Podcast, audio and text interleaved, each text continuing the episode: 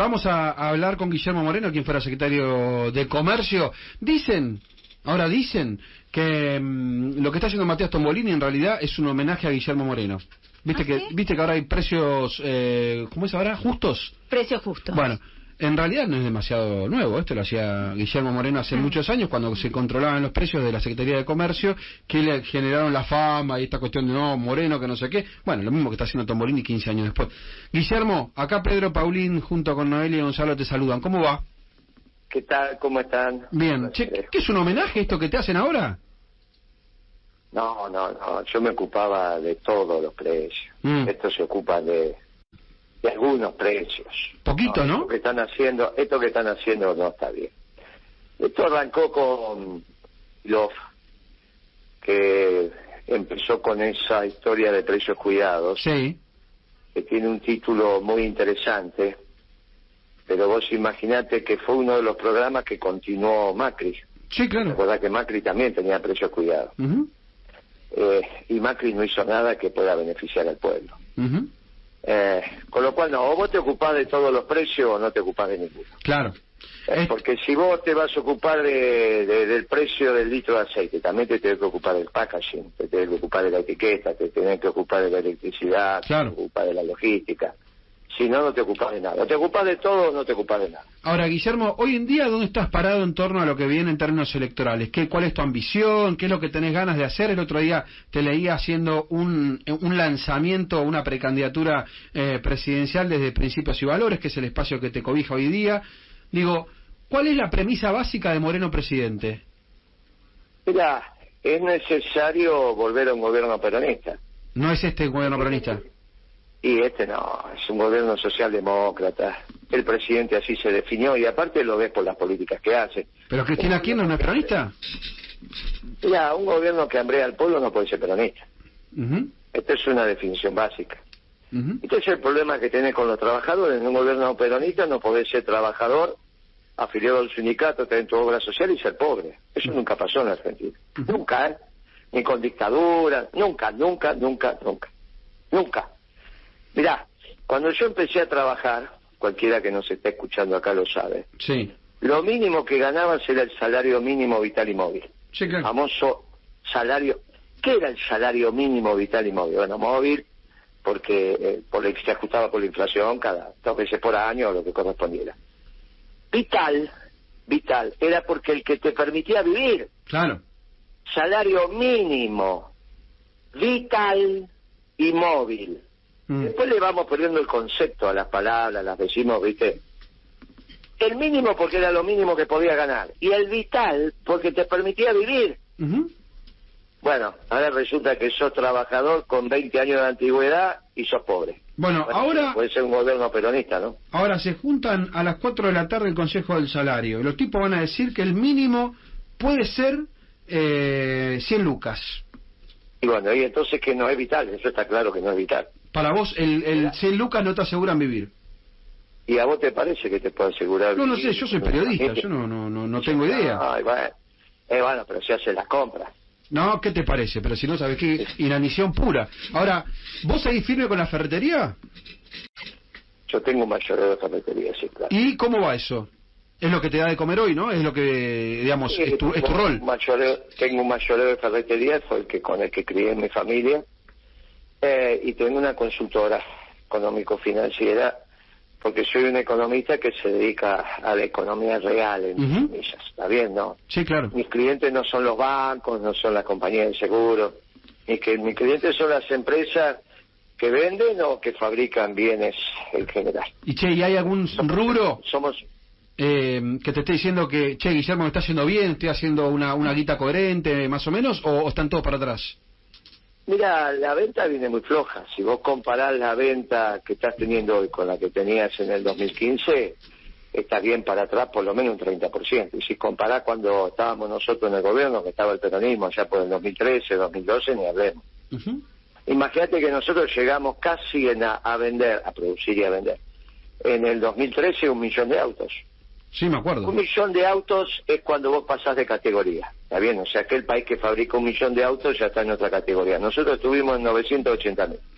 y ahora estarás en 400 y pico, no llegarás a 500. En todo, sí, en todo 2022 se vendieron 380 mil autos, así que casi un tercio de lo que habían vendido. Sí, la fabricación habrá sido 400 y pico, porque ahí tenés el tema de, la importación. Bueno, ponele, sí, sí. es lo que te acabo de decir, estás a la mitad.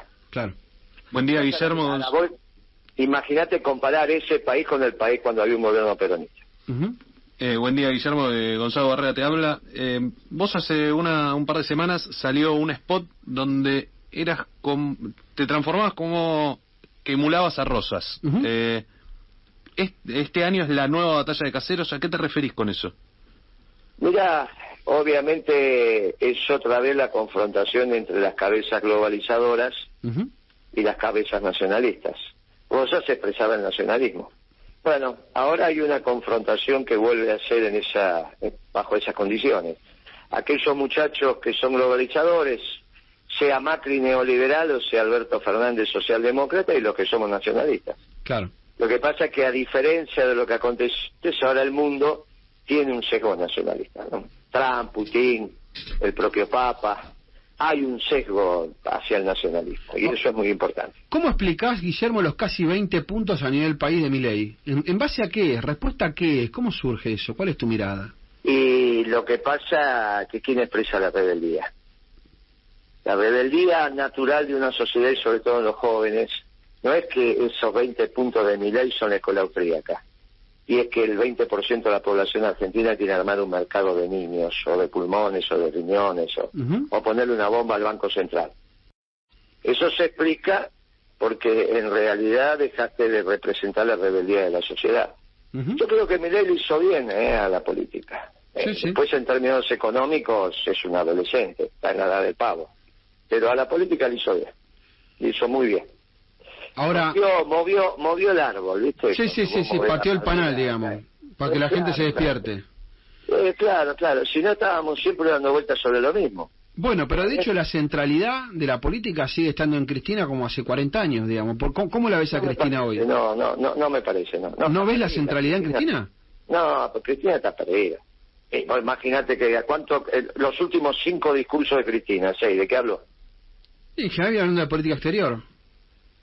¿De qué habló? De política exterior, del mundo. Habló de, no, habló de economía. Bueno, sí, está bien, está bien, viene hablando de la economía global, sí, sí. Y bueno, y no sabe, no, la economía argentina viene hablando de la economía general y no sabe economía. Yo no sé por qué habla de lo que no sabe, qué sé yo. Es una cosa sorprendente lo que pasa. ¿Y cuál rol es el de Cristina para vos? ¿Cuál, cuál debería y ser? Ahora tiene, y ahora tiene uno solo, que es apoyar al candidato peronista se viene equivocando hace 10 años, desde que autorizó la devaluación de Kisilov.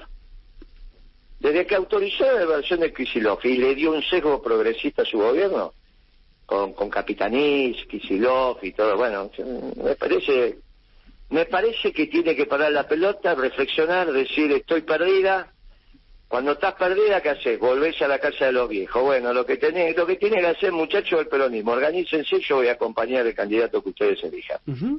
¿Alberto lo ves competitivo? Alberto está en su mejor momento, va a sacar cinco puntos, cinco o seis puntos va a sacar por el propio, el propio aparato que tiene, digamos. El presidente tiene la billetera más grande, es el presidente del Partido Justicialista, va a rearmar el frente de todos alrededor de él y eso le va a permitir 5 o 6% de votos. Ahora, eh, si Cristina, en vez de acompañar al candidato peronista, cualquiera sea, eh, arma otra vez unidad ciudadana o algo parecido, y bueno, Macri va a ganar, va a ganar en primera vuelta. ¿Lo ves jugando a Macri o a Patricia o Horacio? Mira, Patricia, Horacio, la señora Vidal son los gerentes de Macri. El dueño del negocio es Macri, ¿no? El dueño del boliche es Macri. Bueno, si él ve que gana en primera vuelta, eh. los va a correr y va a ir. ¿Cómo gana en primera vuelta? Si Cristina hace unidad ciudadana, o como se llame. Porque está claro que Alberto saca 5 o 6%. Nosotros, el peronismo va a sacar 12, 15, 16. Cristina sacará otro tanto, bueno, ninguno llega a 30. Macri llega a 40, a diferencia de Diego en primera vuelta. Ahora, el peronismo no va a ir con Cristina, ¿eh? Se hartó de Cristina el peronismo, ¿eh? punto. ¿Ya está? Se hartó. Sí, sí, ya está, ya está. Lo dice Chiaretti, lo digo yo, mm. lo dice Urtubey, lo dice Rodríguez. Bueno, Macri dice, hace falta dirigentes con pelota, dice Macri. Bueno, nos hartamos el peronismo se hartó de Cristina. Ok. Por lo tanto, lo que tiene que hacer Cristina es, muchachos, hace 10 años que me vengo equivocando, a la década ganada le siguió la década perdida, la Mm. responsable de la década perdida es ella, acompaño al, al peronismo con el candidato que el peronismo ponga. Pónganse de acuerdo, elijan un candidato y yo lo acompaño. Y ahí vamos al balotaje. Ahí Cristina tiene que tener su manto protector, como lo tuvo Menem, como lo tuvieron todos los... Sí, claro. Hay que terminar con esta estupidez de tratar de meter preso a los presidentes. ¿Qué, pe- qué pensás que diría Néstor si pudiera ver este gobierno? Dice, a ver, este gobierno se muere. Primero se muere de que hayan puesto a Alberto Fernández de presidente. ¿Por qué? Sí, porque es un inepto, ¿no? Ok. Lo sabe, todo el mundo lo sabe eso. No quedó que claro. lo digo ahora, Sí. lo dije el día que Cristina lo eligió. Yo lo conozco hace 30 años, ¿está bien? Eh, eh, Alberto Fernández no miente, es esto, ¿eh? Es esto. No es más que Dice, esto. Che, mirá, elegí un tipo que hacía una pizza bárbara y justo ahora le salió toda mal. Bueno, no, Alberto siempre fue esto. Siempre fue, o sea que por qué Cristina lo eligió es un problema de que, que alguna vez lo va a tener que explicar. Sí que quiere, si no lo quiere explicar, bueno, ya está. Pero que esto es Alberto Fernández, siempre fue socialdemócrata, siempre le gustó tomar decisiones, siempre las tomó mal. Y la cámpora que ya envejecieron y ayer estuvieron Kisilov, Boado, Insaurralde, Máximo, todos juntos en Loma de Zamora, ¿cómo los ves? Bueno, Insalvable no es la cámpora, ¿no? Eh, discúlpame, eh, quise, quise decir la cámpora e, e Insaurralde, discúlpame, tenés razón. Sí, claro, está, está bien. ¿Cómo ves ese matrimonio por conveniencia? Sí, me parece que todavía son muchachos que están creciendo, no es el caso Insalvable, pero los demás todavía son jóvenes, todavía se están formando, van a vivir siempre. Pero son Dorata grande, ¿no? Estamos hablando de tipo entre 45 y 50 años. Vos, vos, Guillermo, a los 50 ya tenías... La bueno, por eso esta generación. Claro. Yo me casé a- a- yo me casé a los 20, imagínate, porque antes de preguntarme a mí, el Claro. juez sí, me, me- le preguntó a mi papá si me dejaba casar. este, claro. Estos van a vivir 100 años, nosotros no. Todavía están creciendo, todavía... Con los jóvenes hay que darle la posibilidad de cambio. Lo- Por eso lo mismo con mi ley. No hay Claro. que ser tan cruel con mi ley. Cuando dicen, ah, porque mi ley, pues esperen, muchachos, sean... De la misma manera que le tenés paciencia a la cámpora, le tenés que tener a mi ley. Che, ¿y vos ya cumplís casi 50 años de casado no? Y yo voy a, claro, bueno, lo que pasa es que yo ya tengo, no, lo, no el, el- el mío son dos tiempos. Ah, claro. Vos tuviste dos gestiones, fuiste por la reelección. Ya, yo tuve dos tiempos y diez años, diez años de, de- viste, en el medio. Qué paciencia, Marta, ¿no? Joven, estuve, me casé joven, después tuve como veintipico, después Sí. tuve tiempo solo y ahora estoy con Marta, sí, claro. Bien. ¿Cuántos años, no? Y qué paciencia, Marta, ¿no? Sí. Ese, ¿qué te parece? Y ya está tú, la, viste, la, la vida, la vida se transitó así. También es ese, ese es un tema con Cristina, ¿no? Vos no te olvides que ahí el jefe político era Kirchner. Claro. También es el jefe de Cristina. Sí, sí, Y sí. la muerte de Kirchner nos complicó a todos. Porque la jefatura no se hereda. ¿Cuál es la virtud de la jefatura? Bueno, una, pero la más importante, no equivocarse en la toma de decisiones. El que toma decisiones como el presidente no es que tiene que ser experto en un tema. Si vos revisás los presidentes que vos conociste, ninguno era experto en ningún tema, porque para eso tienen sus, sus ministros, sus secretarios. ¿Cuál es la expertise del presidente? Sí, la ¿Qué toma. diferencia un presidente? ¿Qué se diferenciaba? Reagan, Claro. te estoy diciendo. ¿Pero de qué se diferencia Reagan eh, de un mortal en Estados Unidos y de un actor de, de Hollywood? Sí, que sí, cuando sí, tomaba las decisiones no se equivocaba. Bueno, por eso la selección en la política es tan cruel.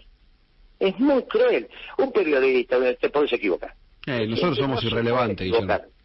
¿Eh? Somos irrelevantes nosotros. No, no es que son, en cualquier profesión un dentista se puede equivocar. El presidente no es que fue el mejor odontólogo, el mejor médico, el mejor tipo que analiza la economía o que sabe de economía, relaciones internacionales, ingeniería, un físico nuclear. Es falso eso.